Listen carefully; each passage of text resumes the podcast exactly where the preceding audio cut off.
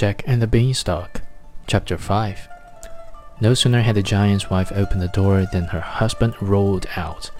Fee, fee, for fum, I smell the blood of an Englishman. Be he alive or be he dead, I grind his bones and make my bread. Nonsense, said his wife. You must be mistaken. You smell the ox that I have roasted for your breakfast.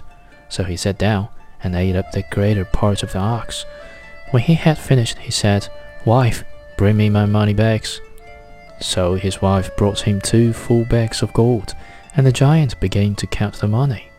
But he was so sleepy from his large meal that his head soon began to nod, and then he began to snore, like a rumbling of thunder. Then Jack crept out, tiptoed quietly to where the giant napped, and snatched up the two bags. He quickly and stealthily made his way back out of the castle to the beanstalk and climbed down to the cottage with his new riches.